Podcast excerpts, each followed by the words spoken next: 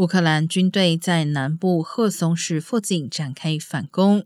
乌克兰总统泽连斯基誓言，乌军将收复国土。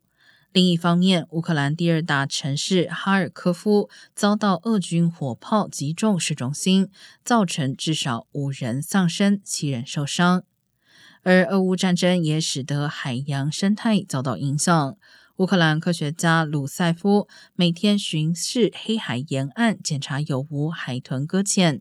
他估计，俄乌战争爆发以来，已有五千只海豚死亡。他指，俄军使用的声呐是海豚死亡的罪魁祸首。